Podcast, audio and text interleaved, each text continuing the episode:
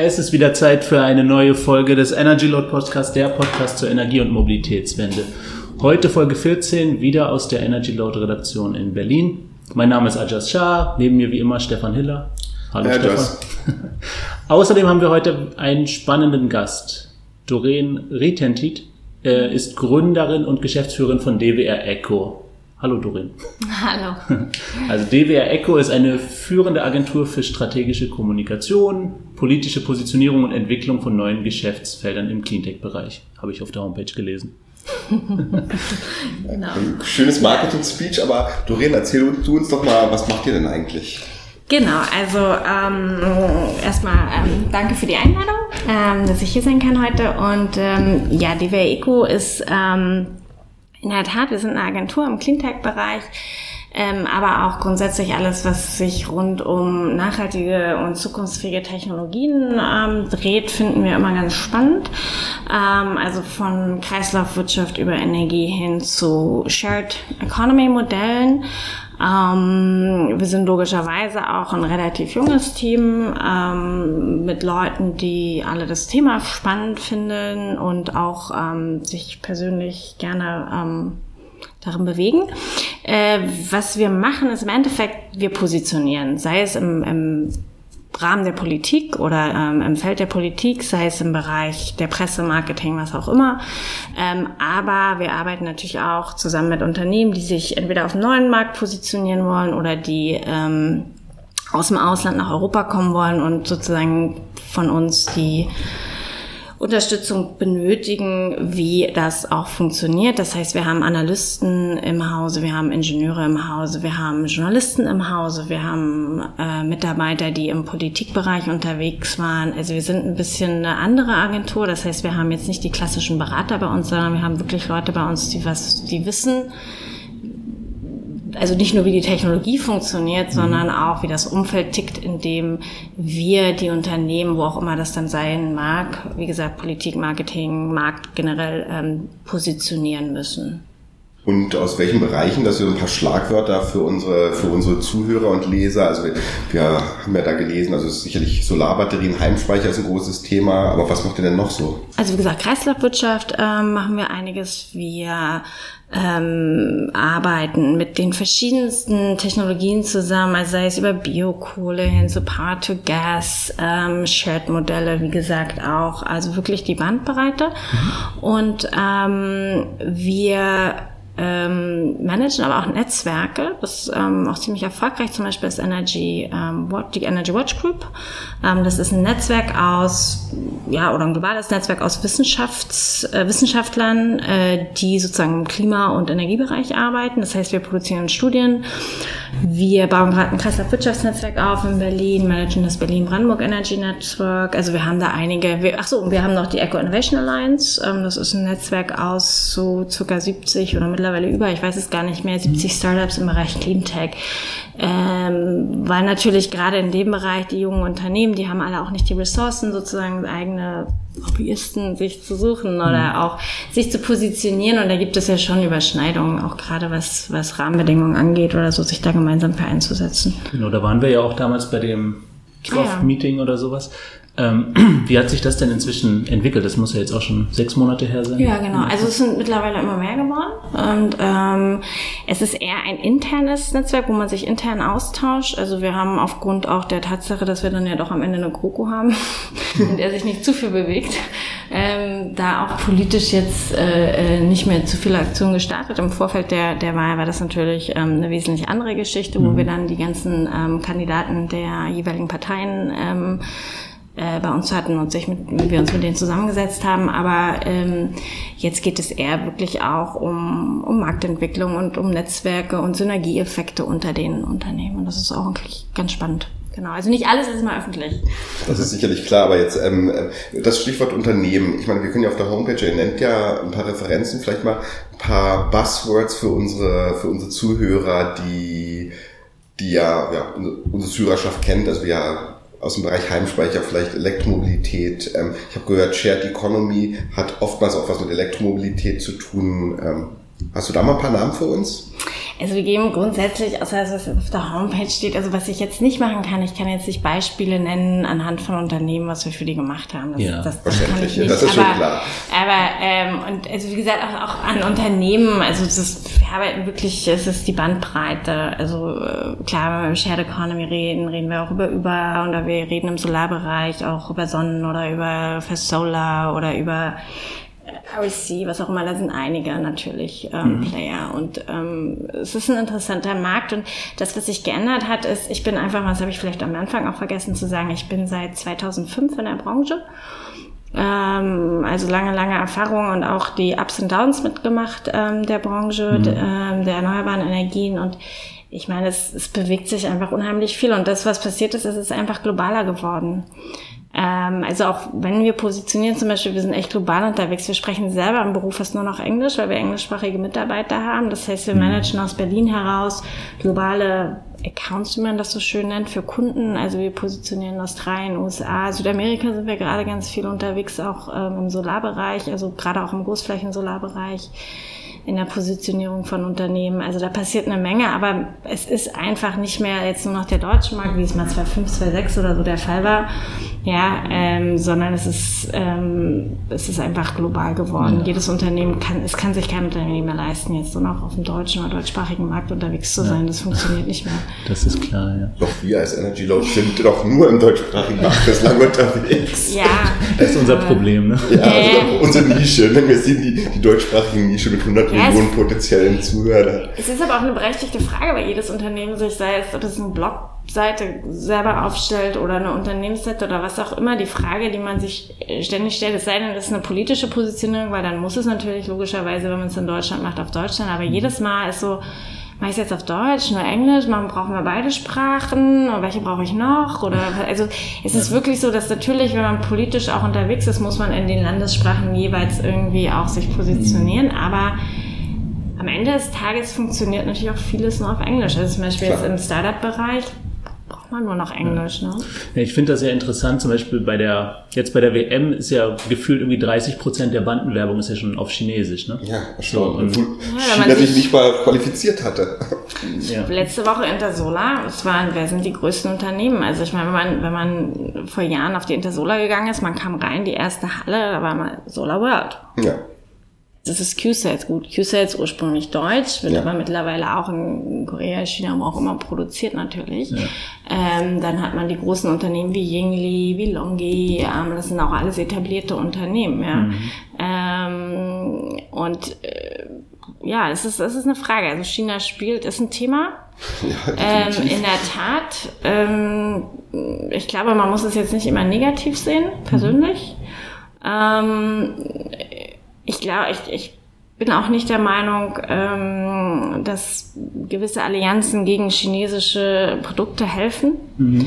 Genauso wie es auch nicht hilft, ähm, gesetzlich gegen Shared-Modelle vorzugehen, weil ich der Meinung bin, dass die sich so oder so durchsetzen werden.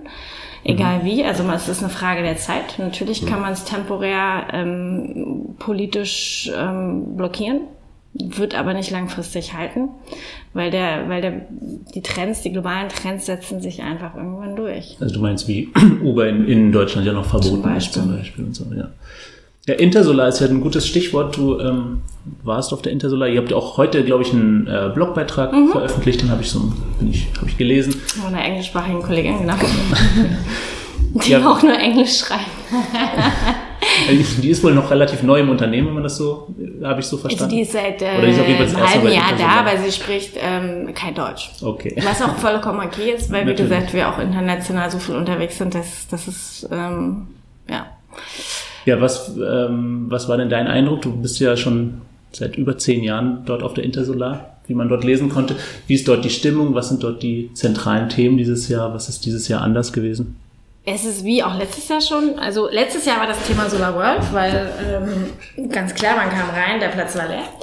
Ähm, das war, glaube ich, so der, der, der Aufhänger bei allen äh, mhm. Gesprächen letztes Jahr.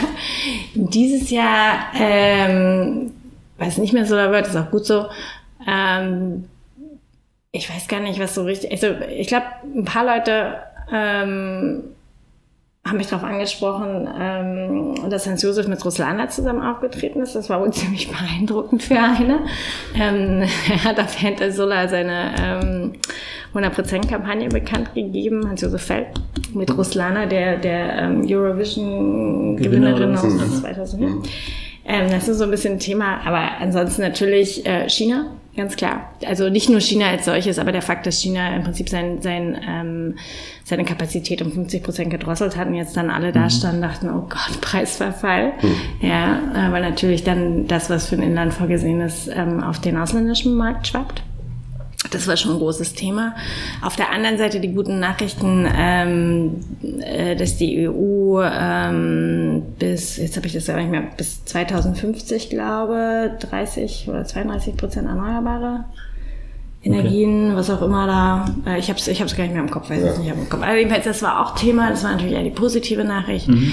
Und ansonsten, wie auch schon, ich würde mal behaupten, die letzten zwei Jahre ging die Party natürlich in der Halle der Speicher ab und nicht mehr in der Halle dem Modul. Ähm, das hat jetzt auch irgendwie einen eigenen Namen bekommen, oder? Hersteller. Okay. Nee, das ist die naja, das war eher die Elekt also die e Smarter E. Smart E, genau. Europe oder was? Und das, da ging es um Elektromobilität, die auch angedockt wurde an die Intersolar, was auch mhm. korrekt ist, weil natürlich Speicher Solar, E-Mobility ist es im Endeffekt, ähm, passt das auch gut zusammen.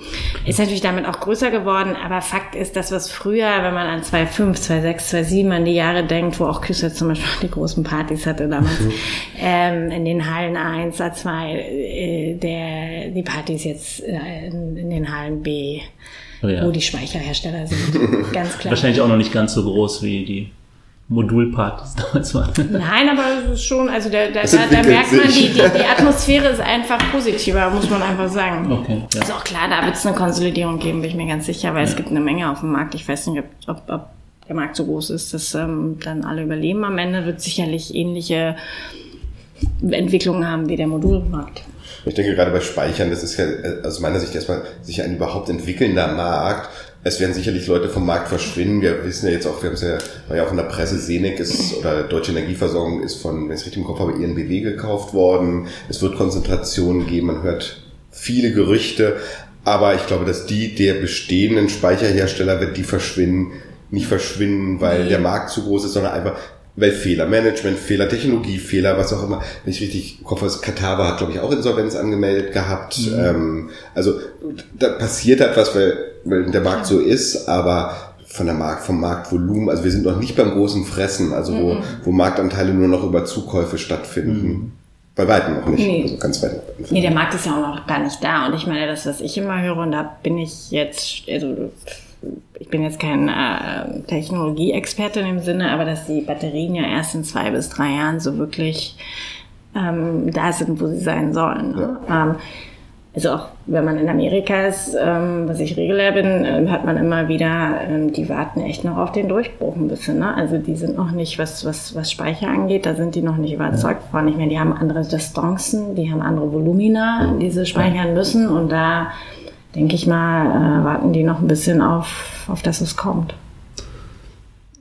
Ja, und es ist ja auch, ich glaube, Batterietechnik ist halt auch irgendwie ganz anders als jetzt IT-Technik oder was, wo sich ja die Kapazitäten alle Jahre irgendwie ver verdoppeln oder sowas. Batterietechnik ist ja im Prinzip dieselbe seit, was weiß ich. 100, 100 Jahren im Prinzip. Ja. Also die, die Grundidee ist erstmal die gleiche. Ich glaube, die Elektrochemie dahinter, die verändert sich nur jetzt. Wir haben jetzt ja auch gerade ganz neu was geschrieben hier zu, zu Blue Sky Energy aus, aus Österreich. Ja. Die haben ja den, diese Amis, die Amerikaner, Entschuldigung, gekauft oder die in Insolvenz gegangen sind und macht, gehen jetzt auf diese Salzwassertechnologien. Mhm. Ähm, also ob jetzt Lithium-Ionen der Weisheit letzter Schluss ist, mhm. ich weiß es nicht, wage es zu bezweifeln, was da auch kommt. Ja. Ne? Also insbesondere vor dem Hintergrund, ich bin der Meinung, Lithium-Ionen, sicherlich macht es im Auto, wegen der hohen Speichermenge macht es Sinn, weil ich mhm. möglichst wenig transportieren will.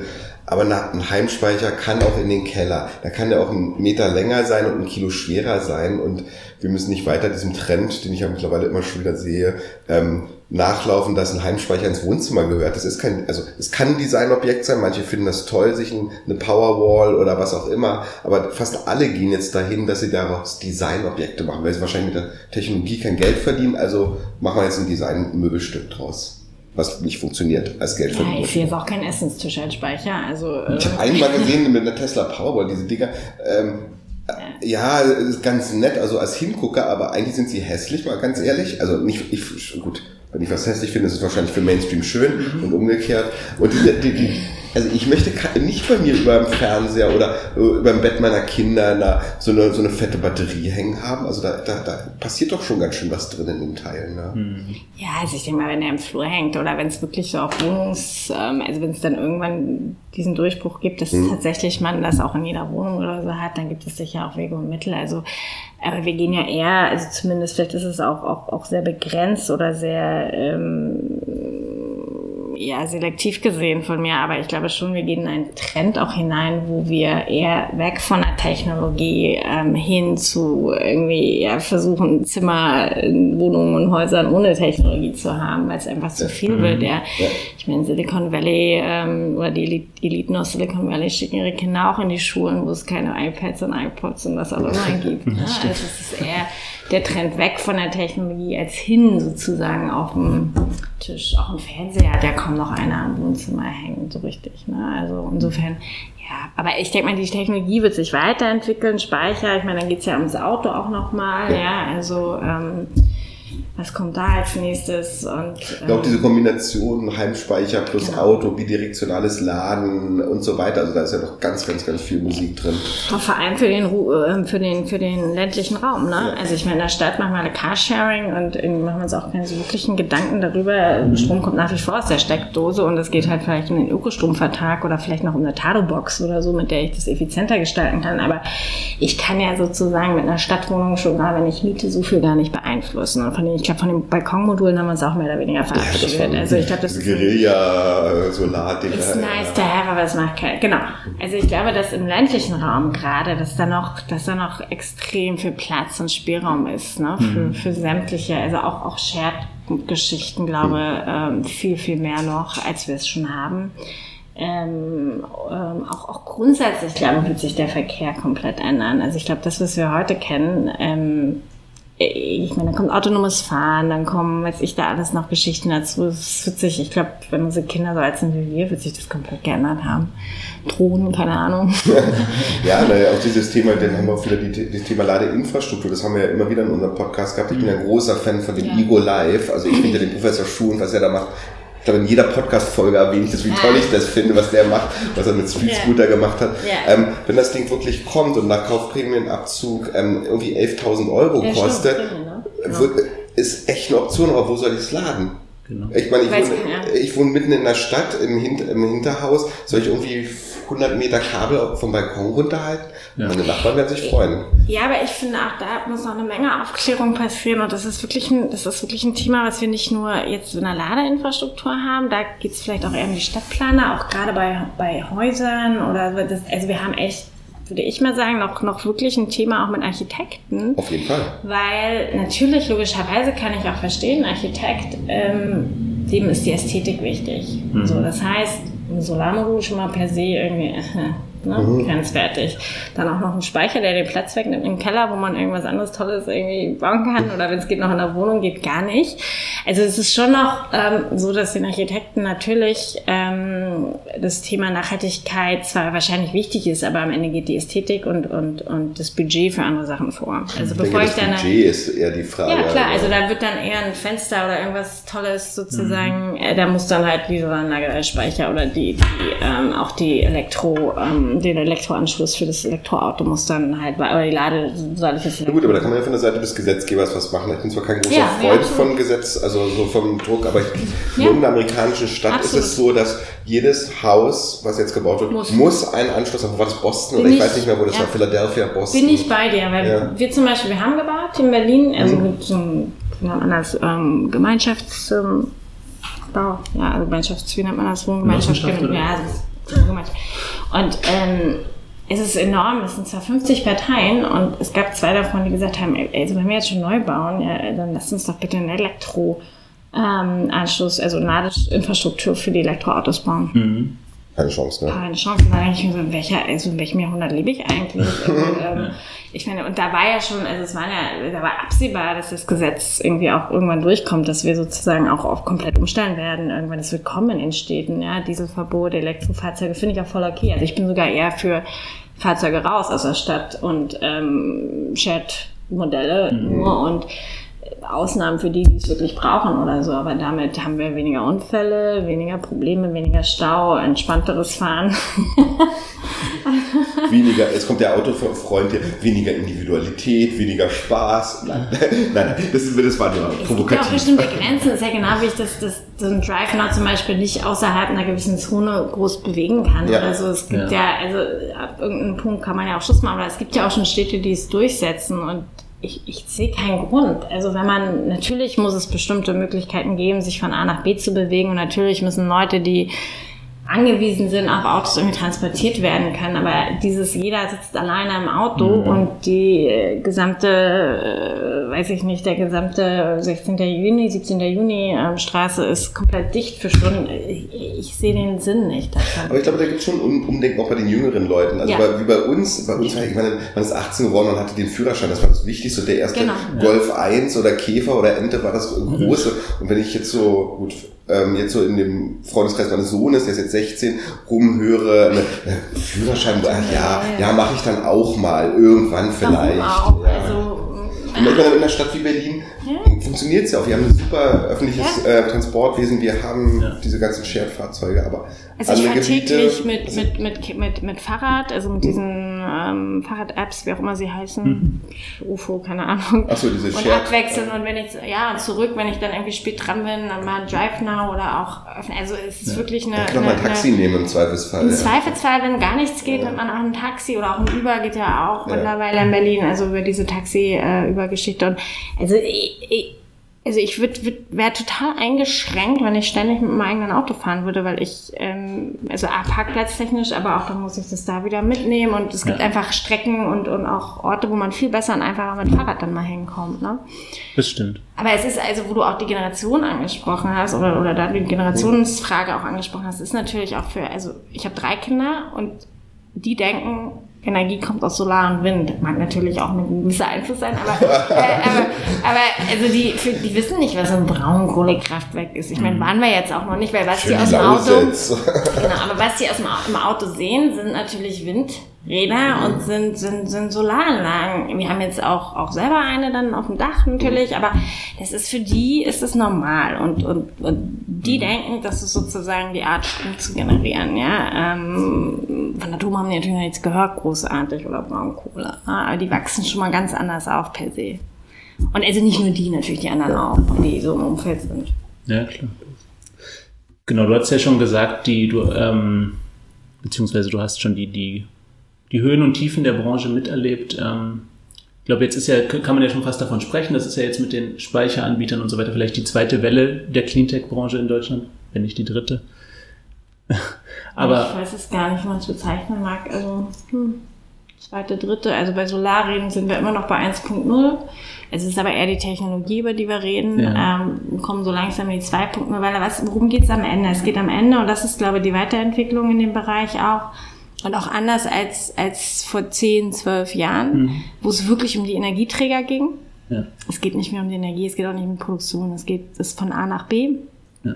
Infrastruktur, ja, effizient Netze. wie möglich, weil am Ende, genau, ja, brauche ich Netze, brauche ich sie nicht, ist nochmal die andere Frage, ja, wie, wie viel schaffe ich über Dezentralität, mhm. wie optimiere ich die Netze und da geht natürlich auch viel in Richtung Digitalisierung, ganz klar. Es gibt extrem viele Lösungen dafür.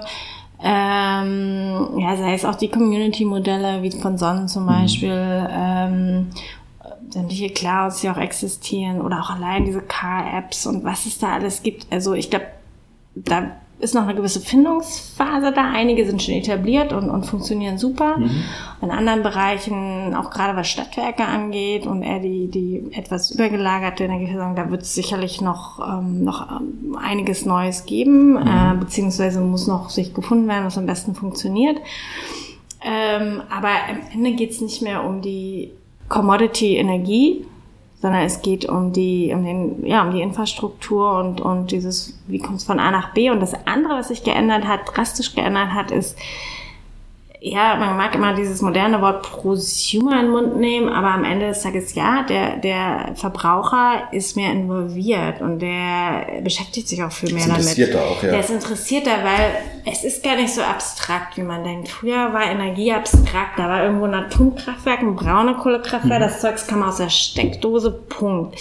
Ja, und das wurde auch nicht nachgefragt. Und mhm. jetzt ist es eher so, ja, ähm, ähm, vielleicht doch eine eigene Anlage, och, und dann gibt's da auch noch einen Cloud und einen Speicher und das ist auch alles gar nicht so sehr schwer zu verstehen mhm. mehr, ja. Ähm, weil Cloud versteht man, weil man hat auch eine Cloud im Zweifelsfall, wo man seine Daten hat, ja. Mhm. Und, ähm, oder meine iCloud oder was auch immer, hat Apple mal wieder sehr schön vorgelegt. und, ähm, aber äh, am Ende des Tages ist es, ist es, ist es nicht abstrakt, es ist anfassbar, ja. Ich, ich weiß, wie ich, wie ich, mhm wie viel Energie ich habe. Ich kann das sehen, wie die Sonneneinstrahlung ist oder wie das Wetter ist und weiß dann auch, wie viel Energie ich einspare, wie viel ich in die Cloud gebe oder wie viel in die Community, was auch immer. Mhm.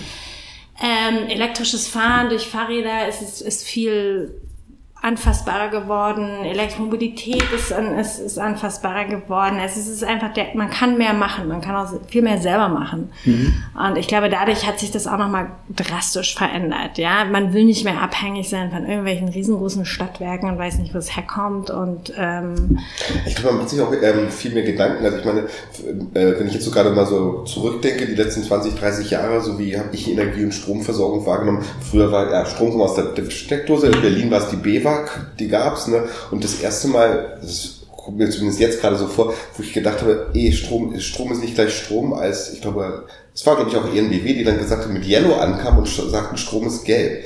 Also so, ja. wo man plötzlich darüber nachdachte, wie ist Strom greifbar? Ich meine, eine großartige Kampagne in der Zeit, ne, plötzlich, ähm, plötzlich Strom greifbar zu machen. Ja, welche Farbe hat eigentlich Strom? Was ist eigentlich Strom? Ja. So, also das fand ich schon ganz gut. Und das geht natürlich viel weiter jetzt in die Generationen. Natürlich sind die, die Jüngeren jetzt viel, viel bewusster, gehen die mit den Themen um, auch durch die Medien, als wir das vielleicht noch, als wir größer wurden. Ja, und ich meine, es ist einfach mal, es ist einfach, es, man kann es ja auch nicht, man kann es so gut reden, wie man will. Und deswegen ärgert mich das auch immer, dass zum Beispiel sich ähm, eine E.ON oder so hinstellt, als wenn sie der größte, grünste Stromanbieter der Welt ähm, ja, weil ich meine, die haben jahrelang ähm, ihre Profite durch äh, Kohlekraftwerke und, und Atomkraftwerke, was auch immer geschafft. Das ist mhm. auch okay, es waren die Zeiten. Aber was mich dann stört, sich hinzustellen, zu sagen, ähm, wir sind diejenigen, die die Energiewende anstoßen unterstützen und vorantreiben, aber mhm. gleichzeitig die Bundesregierung verklagen, weil wir aus der Atomenergie aussteigen, finde ich ein bisschen irgendwie ähm, ja, lächerlich. Wenn man das im Anleger optimiert. Ja, also da muss ich echt sagen, das sind dann so Situationen, also dass man, dass man sich wandelt und dass man sagt, man, man steigt auf Erneuerbare um und ähm, das finde ich alles okay, aber ähm, dann bitte auch konsequent. Ja, ich bin mir da gar nicht so sicher, ob die, ob die Konsumenten tatsächlich sich mit dem Strom mit ihrem Strom oder mit der Energie beschäftigen, weil ich glaube, man kriegt, man hat irgendwie, gibt's ja Zahlen, man, man, kriegt ja bis heute kaum die Leute dazu, irgendwie ihren, ihren normalen Stadtanbieter zu wechseln. Das ist ja immer noch so ein sehr kleiner Prozentsatz, der das wirklich macht und so. Ich habe letztens was gelesen oder gehört von einem Bekannten, der hat gesagt, na, also der, der schlimmste Kunde ist ja der, der wechselt. Also 60 oder 70 Prozent der Kunden beschäftigen sich nicht damit. Ja. Und es ist sogar so, es gibt bei den Stromanbietern die Strategie so weit, denen möglichst wenig Zeug zu schicken, also bloß keine Werbung. Damit sie nicht wechseln. Nee, damit sie nicht drüber nachdenken, ich ah. könnte ja wechseln. Also die haben ja nicht schon den Horror davor, in einem Jahr, einmal im Jahr die Rechnung zu schicken, weil in dem Moment ja. beschäftigt er sich damit. Ähm, Und wechselt also, eventuell doch. Er wechselt doch, ne? Und die, die, die, richtig teuren Kunden sind nämlich die 30 Prozent, die ständig jedes Jahr wechseln oder was auch immer. Ne? Aber bloß nicht anfassen den Kunden, der Bestandskunde. Genau, weil, weil du denkst ja auch darüber nicht nach. Natürlich nicht. Ich meine, Natürlich. ich kann es auch nachvollziehen. Also man hat andere Sorgen. Also wer beschäftigt sich schon mit seinem Strom? Es wird abgebucht vom Konto einmal mhm. im Jahr. Im Zweifelsfall traue ich denen das sogar noch zu, dass sie das so timen, kurz vor Weihnachten, wo jeder tausend andere mhm. Sachen zu tun hat, kommt die Rechnung ja, und du irgendwie abgehakt ja. und abgeheftet, ja, ja, merkt man gar nicht. Ähm, aber ähm, warum auch? Ich meine, das ist das Gleiche mit, weiß ich nicht, mit allen möglichen Mitgliedschaften, oder Versicherungen oder äh, Mitgliedschaften in irgendwelchen, äh, also ich bin zum Beispiel bei der LPG, obwohl ich weggezogen bin, also ich müsste da auch mal kennen fällt mir ein, ja. Aber ja, dann schreibt man sich auf den Zettel, dann vergisst man es dann doch immer wieder. Aber es gibt halt so reguläre Sachen und es tut ja auch noch nicht so extrem weh. Also wir reden ja jetzt nicht über Australien oder über Kalifornien zum Beispiel, wo man äh, den Sommer über, wo es immer heißer wird im Zweifelsfall, die Klimaanlage an ist und die mhm. Energierechnung durch, echt durch die Decke gehen. Ne? Mhm. Weil das ist da nämlich häufig der Grund, ähm, zu wechseln, beziehungsweise noch nicht mal zu wechseln, sondern zu sagen, ich hole mir jetzt eine eigene Anlage, weil langfristig fahre ich damit besser, weil da ist es wirklich richtig teuer mhm. dann. Ne? Ähm, so dass man da auch wirklich mehr spart. Oder auch im, im Gewerbebereich. Ähm, da wechsle ich nicht, weil ich eine ideelle Einstellung zu erneuerbaren Energien habe. Macht mhm. keiner. Sondern ich wechsle aus ökonomischen und finanziellen mhm. Gründen. Das heißt, es macht Sinn, ähm, umzustellen, auch langfristig, wenn ich einen energieintensiven Betrieb habe mir, und, und ich habe irgendwie eine super Ausrichtung auf Flachdach oder was auch immer, dann äh, natürlich macht da eine Anlage Sinn mit einem Speicher zusammen oder noch eine Elektroladeinfrastruktur für Mitarbeiter und Elektroautos, natürlich, klar.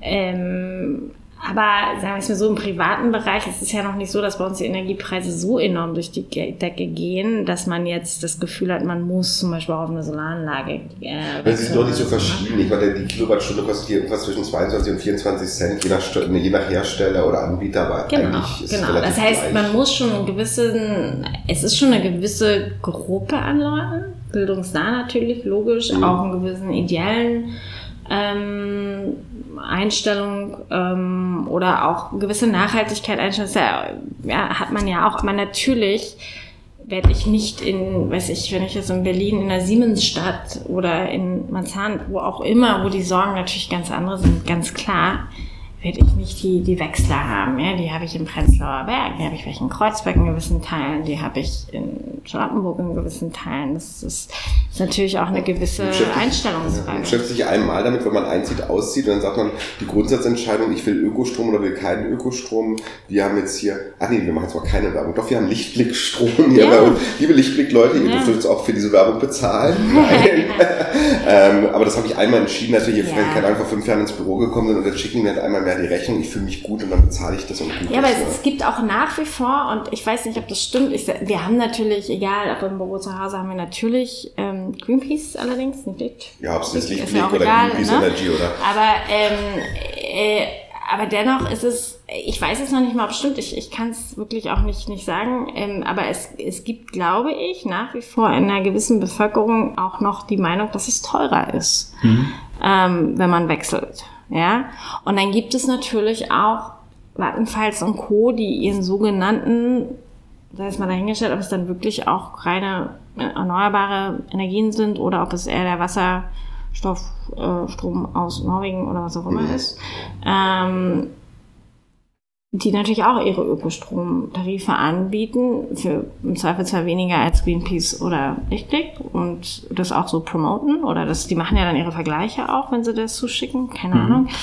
Ähm, und dann wechselt der, der Otto-Normalverbraucher natürlich nicht. Warum auch? Wo wir gerade bei dem Thema sind, ich habe nämlich gerade gestern einen Artikel vorbereitet, ähm, den wir jetzt vor, also der jetzt demnächst kommt, nämlich der Titel, Arbeitstitel, wahrscheinlich wird er dann noch so heißen, was ist echter Ökostrom, was Aha. macht echten Ökostrom aus und wie viele Anbieter ja. gibt es? Da sind es nämlich ganz, ganz das wenig. Ganz wenige, das ist ne? eine Handvoll, das sind fünf. Ähm, ich, ich, Greenpeace, ne? Ja, Greenpeace ist es ja. dann, sind sicherlich hier, ähm, ich habe jetzt äh, gar nicht, äh, gar nicht alle im Kopf. Ähm, die aus München. Polarstern. So, äh, Polarstern macht sicherlich ja. in die Richtung und so. Also das wird ganz interessant. Wir werden dann, sind ganz, ganz wenig und da gibt es auch verschiedene Zertifikate. Der Artikel wird extrem ausführlich diesmal. Also der wird so den Umfang des Zehnfachen unseres üblichen Artikels haben. Mhm. Ähm, ich werde noch ein paar Tage brauchen, um den auch sauber hinzukriegen und auch die gröbsten Rechtschreibfehler rauszuholen. Aber darauf freut euch, der wird wirklich spannend und damit natürlich werden wir auch Links zu den entsprechenden Anbietern setzen, aber ja, das, wo es jetzt gerade zufällig aufkam. Ja, das Thema. super. Also ich finde es sehr gut, dass es mal, ähm, dass sich da mal jemand mal beschäftigt. Aber das war nämlich auch der Grund, warum wir für Greenpeace, glaube damals, mhm. ähm, weil zu dem Zeitpunkt, ich bin da jetzt auch nicht immer auf dem Laufenden, aber glaube, ich weiß es gar nicht. Lichtblick, da gibt's ähm, ja, aber es waren nicht so viele, die, vier, die, so, ähm, also. die am Ende tatsächlich wirklich ähm, da, also wenn man, wenn man sich das dann genauer angeguckt hat, dann da auch in Frage kamen. Und mhm. die Großen auf jeden Fall, das weiß ich, ähm, da ist keiner dabei. Das ist echt Heuchlerei am Ende, ja. Also die kaufen nur diese CO2-Zertifikate am Ende. So ja, oder genau, das, genau. genau. Oder halt über den, den großen Stromsee. Genau, über den großen Stromsee irgendwas, genau. Okay. Ich versuche das hier gerade mal. Also was, was ja der Trend sein wird, ich weiß nicht, ob der sich durchsetzt und ich finde das aber eigentlich ganz spannend. Was ich ja persönlich echt ähm, interessant finde und, und, und es gibt Lösungen dafür mittlerweile, ist das sozusagen Peer-to-Peer -Peer, oder ja, Peer-to-Peer-Trading, also wo im Prinzip mhm. betrifft natürlich auch mehr Gewerbe wahrscheinlich dann am Ende als Privateigenheimbesitzer oder sowas, die wenn ich jetzt ja, Betrieb habe und sehe vor mir eine gewisse Anlage, ja, oder fahre jeden Tag an einer Windanlage vorbei, dass man auch in der Lage ist, sozusagen sagen, nee, ich will direkt von der Anlage mhm. meinen Strom. Das heißt, ich kann ein direktes Peer-to-Peer-Trading machen.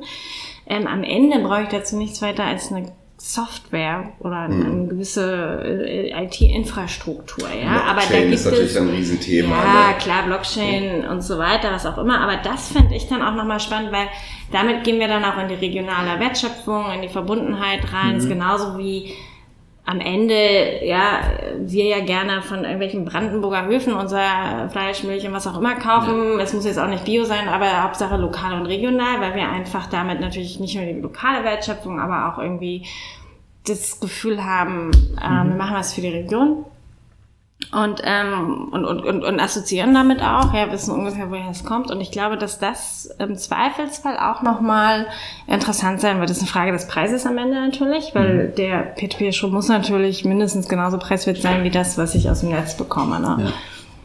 Ich habe jetzt hier gerade mal den Entwurf aufgemacht, jetzt wo wir darüber sprechen. Also ähm, die kurze Frage, wie ist es definiert, was echten Ökostrom auszeichnet. Das ist einerseits, der Anbieter verkauft 100% Ökostrom möglichst aus neuen Anlagen. Das zweite ist, der Anbieter ist komplett unabhängig von den vier großen Atomkonzernen, also Vattenfall, E.ON, ENBW und RWE, das ist so eine Definition. Und der Anbieter investiert in, neue, in neue Erzeugungsanlagen für erneuerbare Energien. Und wir haben als Firmen jetzt erst bislang recherchiert, EWS Schönau, Lichtblick, Naturstrom, Greenpeace Energy, die Bürgerwerke, Polarstern, mhm. Mannstrom, äh, ähm, Grünstromwerk, Ökostrom Plus und Procon die das so in dem, in dem Bereich machen. Aber mehr ist es nicht. Vielleicht haben wir was übersehen, aber. Aber gesagt, warum dürfen die nicht mit ihr? Weil es gibt ja auch von den, von den Großen, die sagen, wir machen, also Energy zum Beispiel macht ja nur Erneuerbare. Also Richtig, aber wir müssen, es gibt natürlich ähm, zwei Leute, 20 Definitionen und wir haben uns jetzt mal auf die mhm. hier geeinigt. Okay. Ja, also wie gesagt, der wird sehr, sehr ausführlich, auch was, was gibt es für Gütesiegel. Das wird bestimmt spannend. Sobald der online ist, werden wir euch natürlich da draußen auch bei unserem Newsletter informieren, den ihr im Übrigen bei uns auf der Homepage abonnieren könnt. Mhm. Einfach nur die E-Mail-Adresse hinterlassen, Newsletter abonnieren. Wir verkaufen eure Daten nicht, wir spammen euch nicht zu. Wir mhm. haben auch nach DSGVO, also sämtlichen Datenschutz. Wir haben uns alle Mühe gegeben. Wir haben uns alle Mühe gegeben. Also passiert nichts mit euren Daten. Es ist nur die E-Mail-Adresse. Mehr nicht. Wir brauchen keinen Namen, keinen Vornamen, keine Telefonnummer, kein nichts. Genau. Da können wir euch aber auch nicht zum Geburtstag gratulieren, aber. Wenn ihr das wollt, könnt ihr uns natürlich gerne eine E-Mail mit euren weiteren Daten schicken und der Einwilligung, sie zu kommerziellen Zwecken zu verwenden. Nein. Hm. Ja, also wir hatten ja schon drüber gesprochen, wir waren ja bei diesem, dieser Veranstaltung von der Eco äh, Innovation Alliance und da konnte man ja, die, das war gerade damals die Zeit, als eben die Bundestagswahl. Ja, ja, die Sondierungen waren für die, für die, für die Jamaika-Koalition okay. waren. Und da hat das auf jeden Fall sehr zuversichtlich geklungen und man hat sich irgendwie, ähm, also die, die dort Anwesenden haben sich recht positiv mhm. gezeigt von den ersten Gesprächen. Jetzt ist es halt nicht so gekommen. Jetzt haben wir die GroKo ähm, wie ist das denn da? Schauen wir mal, was in der GroKo passiert, oder? Ja, Im Moment haben wir noch eine GroKo. Noch haben wir eine GroKo und ja, der Podcast soll auch noch in ein, zwei Wochen funktionieren. ja, der Seehofer hat halt, auch, hat halt spekuliert, dass es bis ins Halbfinale geht und genau, genau. hat nicht geklappt. Nein, natürlich ist es stark. Also natürlich, wenn eine, wenn eine, wenn eine Jamaika-Koalition auch gerade was, was, was den Cleantech, Greentech, wie auch immer man den nennen will, Bereich mhm. angeht, natürlich viel spannender gewesen, ganz klar, äh, weil sich da einfach mehr bewegt hätte. Ähm, Nichtsdestotrotz ähm, hatte ich ja auch anfangs schon gesagt, es ist, ein, ist eine globale Entwicklung, es sind globale Märkte, über die wir mhm. reden. Ähm, vielleicht passiert halt einfach in Deutschland aktuell ein bisschen weniger, aber dafür weltweit mehr. Ähm, also ich glaube, dass, dass am Ende ist es ja doch der Markt und auch der Verbraucher, der entscheidet Mhm. und ähm, der, der auch mit gewissen Trends ähm, dann ähm, oder die weiterentwickelt. Also ähm, nennen wir es mal vielleicht eine temporäre Stagnation und ähm, gucken mal, was jetzt auch ähm, im Laufe des Jahres noch passiert. Also ich, ich bin mir da nicht so sicher, ob das nicht auch ähm, vielleicht noch eine Kehrtwende nimmt. Na, heute hat ja wieder die, wie sage ich immer, die äh, Einstiegsdroge der Wutbürger, äh, die Welt hat heute wieder ein, die Einstiegsdroge der Wutbürger. Hat heute die wieder Welt hat uns noch nicht verklagt bisher für diesen Spruch.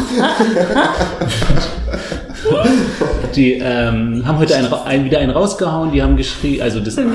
Institut der deutschen Wirtschaft hat irgendwie eine Studie veröffentlicht, ähm, die Energiewende hat in den letzten vier Jahren keinen messbaren Erfolg gebracht. Also es ist irgendwie nur 33 Prozent der selbstgesteckten, selbstgesteckten, selbstgestreckten Ziele, selbstgesteckten, ähm, wurden erreicht, also von der Regierung die Ziele. Erzeugungskapazität, das Einzige ist halt, dass die Erzeugungskapazität, die zugebaut wurde, ist höher als erwartet. Ähm, Na klar, weil auch viele Privatverbraucher sagen sich eine Anlage auf, aufs Dach setzen oder auch einen Speicher. Also muss man schon ganz klar sagen. Ne? ja. Ähm, aber, aber regierungstechnisch, politisch ist nicht viel passiert in den letzten vier Jahren. Also aufgrund auch der Tatsache, dass wir eine GroKo haben. ja, und die Ziele waren halt auch recht hoch, ne? Eine Million Elektroautos bis. Also ja, aber ich, da kann ich mal sagen, ähm, well done Lobbying der Automobilhersteller. Also wir hätten da schon längst sein können. Also tut mir wirklich leid. Also wenn, wenn ich sehe, was in China da passiert, Ja. und wie gesagt, also äh, ich, mag, das Oder kann man ja sehen, wie man will, aber, oder- aber was da passiert, ist ziemlich in, also ich weiß nicht, Shenzhen, da wo BYD sitzt, ich meine, pff, die haben sämtlichen Innenstadtverkehr, es ist elektrisch und natürlich haben die auch noch Riesenpotenziale, ganz klar. Natürlich ist es auch subventioniert, diese Leihbranche, was auch immer. Also es ist, ne, aber, aber dennoch hätten wir in Deutschland da viel, viel weiter sein können, hätten wir mal früher angefangen. Und ähm, wenn ich dann auch sehe, ja, den VW-Skandal, da passiert ja auch nicht so wirklich viel. Ich meine, da muss die USA kommen und, und den Winterkorn verklagen. Da frage ich mich, äh, wo, äh, keine Ahnung, was machen wir dann eigentlich? Ich Ja, hab's in unserem letzten Podcast, den wir vor ein paar Tagen aufgenommen, da hatte ich ja meinen, meinen, meinen Wutausbruch Ja. wieder auf VW. Ja, eine Milliarde Strafe bei 14 Milliarden Gewinn auf 100 Euro. Okay, ähm, diese Atombombe zünde ich erst in zwei Wochen wieder, wenn Ja. ich mich das nächste Mal voll aufrege. Genau. Erstmal sammeln. Genau, Nein, das aber ist das halt- ist, das ist halt ein Master Special. Und ich finde auch, dass wir, ähm, ähm, dass wir da hätten, wir haben, wir haben echt ähm, gut angefangen damals. Also ich war, wie gesagt, auch in der Anfangszeit noch dabei.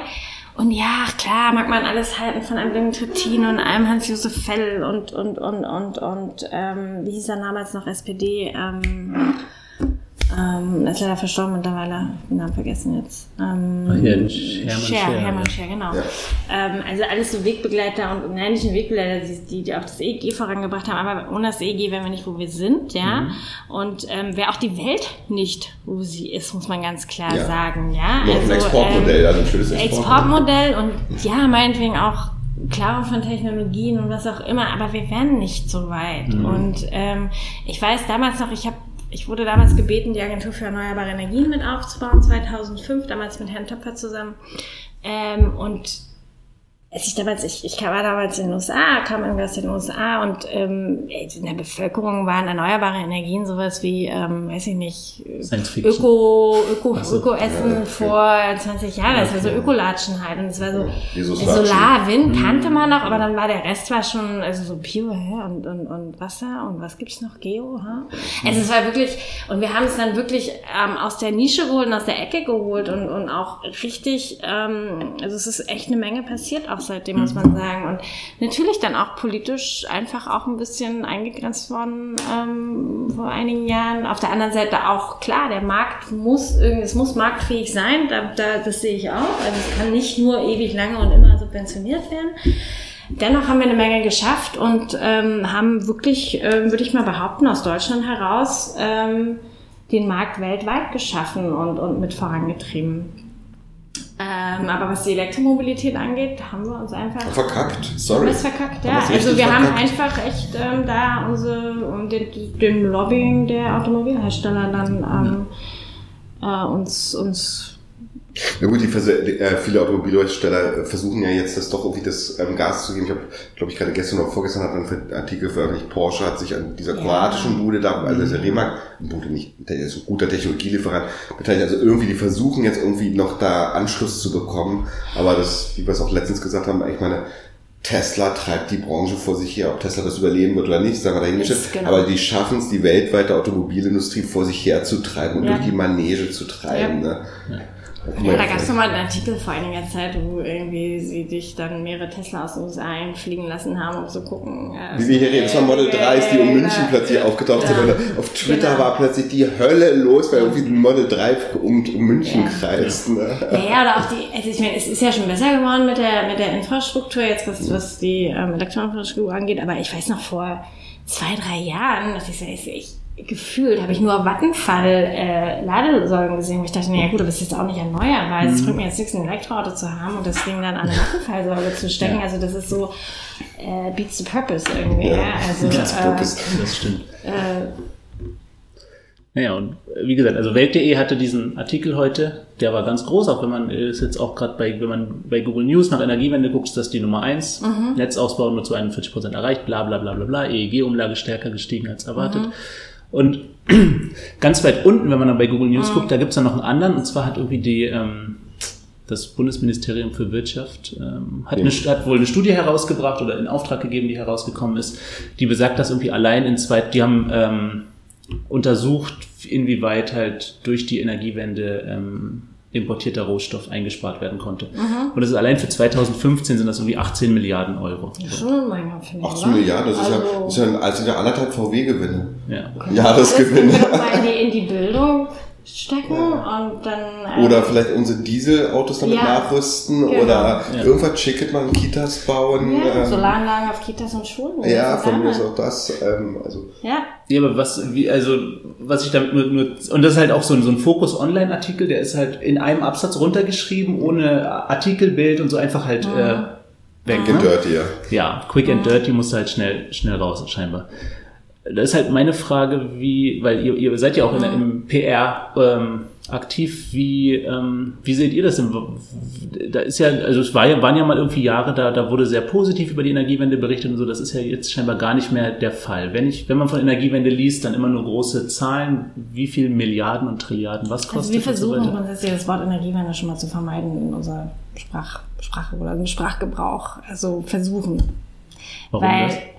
Weil es einfach mittlerweile, ich will jetzt nicht sagen, es ist nicht negativ besetzt, aber es ist natürlich, ähm, es ist einfach zu oft gebraucht worden, weil ähm, also ich glaube in Silicon Valley zum Beispiel ist auch Clean Tech ist einfach nutzt man nicht mehr. Also mhm. ich finde es auch okay, lasst, lasst uns über Lösungen reden, konkrete Lösungen, die auch konkrete Benefits und Werte bringen für den Endverbraucher am Ende, mhm. weil ich meine, jetzt muss man natürlich auch sehen, Medien, das ist immer eine Frage, welche Medien, ne? Also welche natürlich die Welt ist ein klassisches Endverbrauchermedium. Ähm, ich glaube auch, dass die Artikel über Energiewende nicht die meistgeklicktesten Artikel sein werden, es sei denn, sie werden vom politischen, sage ich jetzt mal, Entscheidungsträgern, was auch immer, einer gewissen ja, ja. Äh, Schicht geklickt. Die Masse wird das nicht lesen, die Masse wird ja, mit Verbraucherartikel lesen. Das ist mhm. auch okay. Ja, Sportseite. Ähm, Sportseite, genau, was auch immer. Und der wird, der wird auch nie in der Bildzeitung erscheinen, der Artikel. Es ist einfach viel zu abstrakt. Da reden wir wieder über Energie, die abstrakt ist. Mhm. Der Verbraucher, die, die, ich, ich würde auch dieses Wort Energiewende, ähm, ich weiß nicht, man muss es nicht streichen, aber ich glaube, wenn man es weniger benutzen würde, wäre das auch wäre das auch nicht so negativ mhm. besetzt, sondern immer nur dann, wenn es wirklich auch passt. Ähm, nicht alles ist Energiewende, muss als solches beschrieben werden. Mhm. Weil was den Verbraucher doch am Ende auch interessiert ist, es muss keine Wende stattfinden. Er muss doch einfach nur wissen, was kostet mich das? Und wenn es sauber ist, umso besser. Aber ich will mich jetzt nicht damit beschäftigen. Also ich glaube nicht, dass jemand dagegen ist, eine saubere Energie ähm, in seinem Haus zu haben. Also ich kann es mir einfach nicht vorstellen, mhm. dass jemand was gegen Solar- oder Windenergie ist, es sei denn,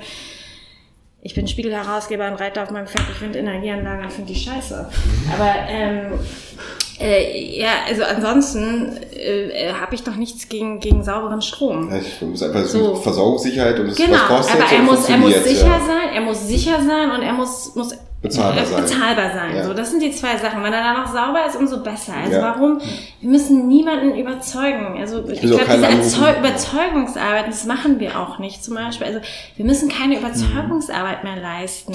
Es geht, es geht doch nur darum, dass wir es noch umsetzen und das, das ich glaube, es geht eher darum, den Leuten zu erklären, was für Lösungen es gibt und die so zu erklären, dass sie es verstehen.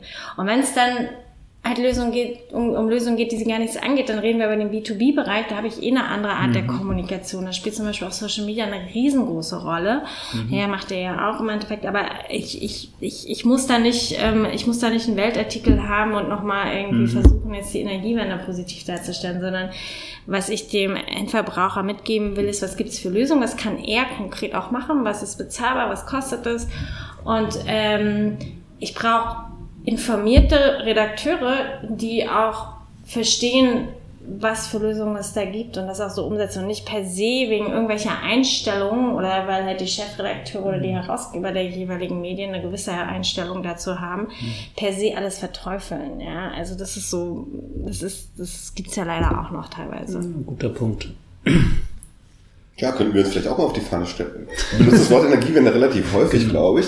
Vielleicht ein guter Punkt, da mal auch so eine, so eine Änderung der Sichtweise. Also eigentlich reden wir nicht über eine Wende oder über was Neues. Eine Wende ist ja was Neues, sondern Ja. wir reden über was ganz Normales, Bes- Bestehendes. Es ist halt ein Produkt unter vielen und natürlich im Wettbewerb soll dieses Produkt möglichst weit vorne dastehen, weil wir davon überzeugt sind von dem Produkt. Ne? Ja, und ich meine, ich, ich weiß es, ich bin ja auch schon lange, ihr seid ja auch lange dabei. Ich meine, wie gesagt, ich, wenn ich jetzt meine Kinder sehe, die ja mittlerweile auch ähm, äh, um die zehn Jahre alt sind und also ich glaube, wie gesagt, für die ist es selbstverständlich, dass Energie sauber ist. Ich glaube, die, wenn, wenn, ich, wenn ich mit denen mal in die Lausitz fahren würde, die würden die Haare, also die Hände über den Kopf zusammenschlagen. Das ist für die Umweltverschmutzung. Die, finden, die gehen ja schon so weit, dass sie große Autos schrecklich finden und, und Umweltverschmutzen und sowas alles. Ja, die sind, also die, die natürlich, klar, durch, es ist ein gewisser Einfluss da, aber äh, trotzdem, ähm, ich weiß nicht, müssen wir wirklich noch jemanden davon überzeugen, dass wir saubere Energie haben müssen und dass wir keinen Kohle und keinen Atomstrom haben wollen? Also ich meine, das ist doch wohl nun tausendfach bewiesen, dass Oh, ja, wir haben wobei, ja- gerade in der heutigen Zeit reden wir ja wieder, also ne, werden ja alle Fakten und so in Frage gestellt. Und Ja, aber das sind auch Kampagnen. Ich, es ist auch sicher klar, wer dahinter steht. Wenn ich natürlich auf dem Spiegel Interviews lese mit irgendwelchen Klimaskeptikern, die auch, oder, oder Leuten, oder Klimaforscher, nee, es ist ja andersrum. Sie, sie nehmen mittlerweile Klimaforscher, ähm, interviewen die zum Thema irgendwie, wie man, ja, äh, Klima ein, äh, Klimawandel eindämmen kann und so weiter. Und dann kommt permanent Atom als die Lösung, als die saubere Energie, da weiß ich auch, wo das, woher das kommt natürlich und von wem die bezahlt werden, diese Klimaforscher, ganz klar. Ähm, also da, und, und, und da sieht man schon auch einen Trend. Also der, es gab Zeiten, wo ich jetzt auch wirklich, auch, auch mit der GroKo und so, wo ich dachte, na, ob nicht wieder ähm, der Atomausstieg wieder in Frage gestellt wird. Also da gab es so Andeutungen medial, wenn man das mal ein bisschen beobachtet, vermehrte Interviews, wie gesagt, mit Klima. Forschern, die dann gesagt haben, die einzige Möglichkeit, ähm, den Klimawandel in den Griff zu kriegen, ist, die, wenn wir wirklich auch auf, auf die saubere Energie, ähm, ähm, Nuklearenergie setzen. Aha. So, und äh, da denke ich mir so, äh, also das, das finde ich schon gefährlich. Ich glaube, mit Braunkohle will keiner daherkommen, obwohl ich lese auch immer wieder mal was von irgendwie, äh, wie heißt das nochmal, dieses C, es gibt ja auch die saubere Braunkohle, ne? Also die, die, die, die, die ja, wir haben ja auch grüne Ministerpräsidenten, die den sauberen Diesel äh, Ja, ja. Also es gibt immer wieder auch Lösungen im, im Kohlebereich, wo man sagt, ähm, gi- gibt auch sauberen Kohlestrom und so weiter. Und ähm, wie gesagt, und dann dieser Trend hin zur ähm, sauberen Nuklearenergie. Ähm, da mache ich mir dann schon eher Sorgen, ja. Ähm, aber man muss halt einfach mal auch sagen, da stehen dann halt auch Milliarden Unternehmen dahinter, ne? Und ähm, das ist auch immer noch der Unterschied, ähm, ist zwar besser geworden, aber Natürlich, der, die Erneuerbaren, auch gerade in Deutschland, die sind aus dem Mittelstand hervorgekommen. Ja, es war so, und dann, dann haben natürlich die Großen das mit übernommen ähm, oder auch teilweise kaputt gemacht, je nachdem, wie man das sieht. Ähm, ja, also das ist nicht, das ist nicht äh, gewachsen auf den, äh, auf den, äh, wie sagt man, äh, ähm, Flügeln der, der Großunternehmen oder der, der großen Stadtwerke, sondern wirklich aus dem Mittelstand heraus. Die haben die Erneuerbaren groß gemacht und die haben sie großgezogen. Ähm, genau. Und deswegen denke ich mal auch, muss man halt auch schauen, immer wer ist der Absender und wer steht mhm. hinter gewissen Kampagnen und auch mal hinterfragen. Ich meine, wir sind ja auch in Deutschland, ich, ich ja, ich will, um Gottes Willen, ich will mich nicht beschweren, weil ich finde immer im Vergleich zu den USA, haben wir immer noch sehr ähm, eine ziemlich differenzierte Medienlandschaft und auch ähm, hinterfragende Medienlandschaften. Ja. Was? Fake News. Alles ja, Fake News. Genau, ja. Fake News, genau. Ja, ja, also ich finde, ich finde, also ja, kann man auch über die Welt vielleicht schimpfen, aber am Ende des Tages ist es immer noch tausendmal besser, ähm, ja. im Vergleich zu dem, was es ist. Das ist ja mal auf hohem Niveau. Ja, eben, genau. Also, ja, ja, ja, weiß ich nicht.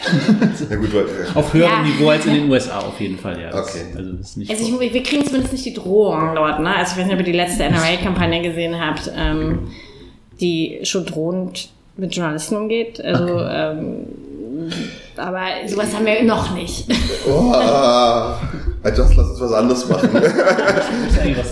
Alles gut. Genau. Ja, du, du, wir haben ja schon gesagt, du bist einerseits, äh, also ihr beratet ja auch im Marketing die Firmen da. Das interessiert anderem, ja. uns natürlich ganz besonders das Thema. Ähm, wenn du so den, den, den Stand bei deinen Kunden, bei denen, die noch nicht deine Kunden sind, siehst, was würdest du sagen, wie äh, wird da gutes Marketing gemacht, beziehungsweise wie, wie schätzt du das ein? Gerade im Bereich ähm, Online-Marketing haben wir, glaube ich, auch schon mal oder mhm. gesprochen. Ich finde das ja nicht so prickelnd oftmals, was die Cleantech-Branche, auch wenn du das Wort nicht mehr so magst, aber. Es gibt gute Beispiele, ne? Ja. Es gibt schlechte oder Sonnenmacht natürlich, würde ich mal machen. Ja, Sonnenmacht ist ganz ordentlich. Ähm, ja, und, und, und natürlich ist es echt das ist natürlich das Problem, dass viele ein Produkt haben, was erklärungsbedürftig ist. Mhm. So. Dann haben wir noch die weitere Herausforderung, ähm, ist es einerseits B2B, ja, manchmal gibt es Unternehmen, die müssen beides machen. Dann mhm. gibt es auch manche Unternehmen, die müssen wechseln, weil sie einfach nur mit B2B ähm, funktioniert es nicht mehr und so mhm. weiter. Und natürlich auch ähm, aus der Historie heraus, ähm, aus, einer, aus einer Landschaft kommen, wo man ähm, auch so viel gar nicht machen musste, beziehungsweise wo viel auch Vertrieb war. Mhm. Ja, ich meine, gerade auch Energie, das hatten wir vorhin ja kurz angeschnitten, ist ein regulierter Markt auch noch. Vieles läuft über Installateure. Ähm, Tesla, die versucht haben, auch B2C komplett einzusteigen im Markt und das nicht geschafft haben und wieder auf die Installateure setzen mussten. Also wir haben mhm. einfach da ähm, gerade was, was jetzt die Produkte angeht, einen, sehr stark installateurgetriebenen ähm, B2B-Markt mhm. noch in Deutschland. Nichtsdestotrotz muss man auch in B2C, äh, also in den Endverbraucher kommunizieren, weil es immer mehr, also der Trend geht immer mehr dahingehend, dass, dass der Verbraucher sich auch selbst informiert und auch die Entscheidung trifft. Also er wird, die nächsten weiteren Generationen werden nicht mehr nur auf den, Verbra äh, auf den Installateur hören. Das wird einfach so mhm. sein. Die werden sich selbst informieren, ähm, treffen auch selber Entscheidungen. Aber grundsätzlich, ähm, Natürlich, ich glaube, dass es aber auch, jetzt um, um mal fair zu sein, ist es, glaube ich, nicht nur eine, eine Schwäche der Cleantech-Branche, was das Online-Marketing oder auch Online-Kommunikation, würde ich das jetzt mal grundsätzlich bezeichnen, weil da mhm. gehen wir wirklich auch ähm,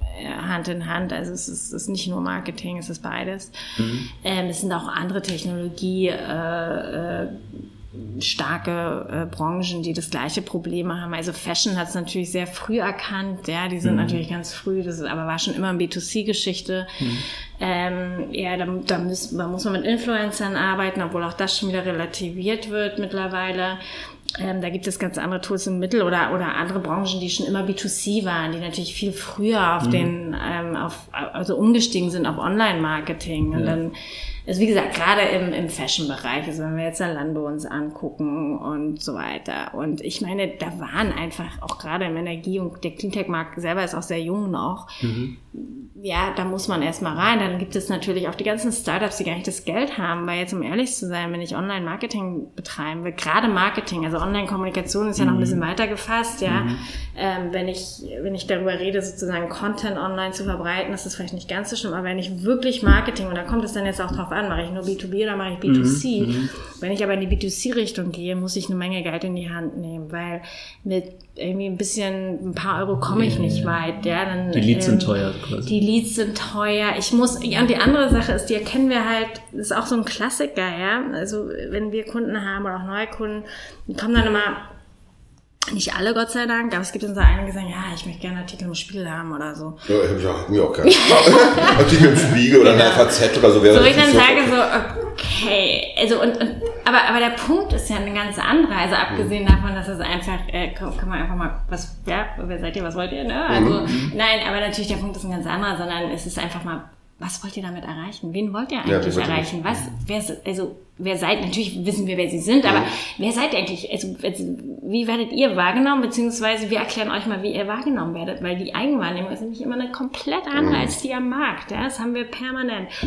Und ähm, was wir zum Beispiel nicht machen, ist, wir arbeiten nicht mit Unternehmen zusammen, die, die zu uns kommen, sagen, hier ist eine Pressemitteilung, positioniert die.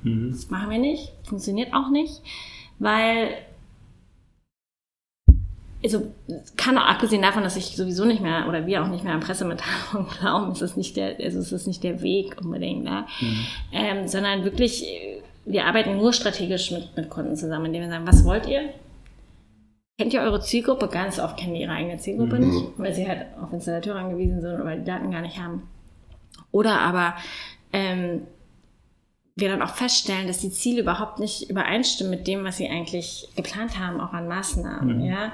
Oder auch Märkte, ja. Natürlich kann ich ein Unternehmen sein mit einem Gewerbespeicherprodukt und natürlich will ich das auf dem ganzen Markt vertickern. Funktioniert aber nicht mit einem limitierten Budget, ja. Also ich muss ganz konkret, wo habe ich also wel- welchen Bereich ähm, sozusagen äh, gibt mir die Möglichkeit, erstmal ähm, zu skalieren.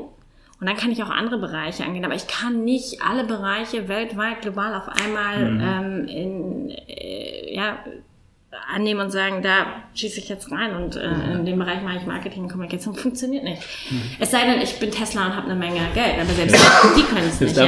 Das heißt, ganz wichtig, und das ist eine ganz klare Message einfach an alle Kunden, ist erstmal fokussieren und ja, auch helfen lassen. Also, weil, wie gesagt, die Eigenwahrnehmung und das, was sie selber meistens denken, ist, ist, ist konträr zu dem, was, was, was im Zweifelsfall da wirklich ähm, ähm, draußen die Meinung ist. Und, ähm, und eine Strategie entwickeln. Also wirklich wissen, an was ist mein Ziel überhaupt mit Kommunikation oder Marketing? Wer ist genau meine Zielgruppe? Und je enger ich die eingrenze, umso besser kann ich kommunizieren und umso besser kann ich auch die, die, die Channels, also die Kanäle nutzen, äh, beziehungsweise raussuchen. So genau. ja. Ähm, und im Zweifelsfall viel, viel besser. Aber wie gesagt, die meisten, würde ich mal behaupten, gibt Ausnahmen, die meisten äh, denken, kommen rein und sagen, ich will drei Pressemitteilungen, jeden Monat eine Pressemitteilung und ich will da und da platziert werden. Und dann müssen wir erstmal So läuft das nicht. Naja, nicht mehr so läuft es. Wir müssen erst ein Erwartungsmanagement betreiben. Lass uns doch erstmal wirklich hinsetzen und gucken, wo ihr hin wollt. Ähm, genau, und, und, dann, und dann arbeiten wir mit denen und, und es hat sich einfach auch erwiesen, dass eine strategische Zusammenarbeit da wesentlich effektiver ist, als irgendwie jetzt mal ad hoc irgendwas rausballern. Also ist auch, würdest du sagen, ist, weil dadurch, dass die Leads so teuer sind, wie du gesagt hast, ist äh, viel mehr der Fokus einfach auf, auf Brandmarketing, auch eben damit die Kunden vielleicht beim Installateur dann speziell irgendwas nachfragen. Also da, auch Brand, da geht's ja auch schon los. Ne? Es ist ja, ähm, also eine Brandentwicklung. Die meisten, also wir tendieren jetzt dahin, wir haben jetzt auch, auch Leute in-house, die, die ja eine Marke entwickeln im Endeffekt, weil wir ganz oft feststellen, dass die Marke nicht mit den Zielen übereinstimmt. Also man muss auch erstmal eine Marke entwickeln können. Man muss auch erstmal, und dazu muss ich aber wirklich wissen auch, wer ist meine Kundengruppe, welch, was für ein Produkt habe ich, ja? Und dementsprechend dann die Marke entwickeln.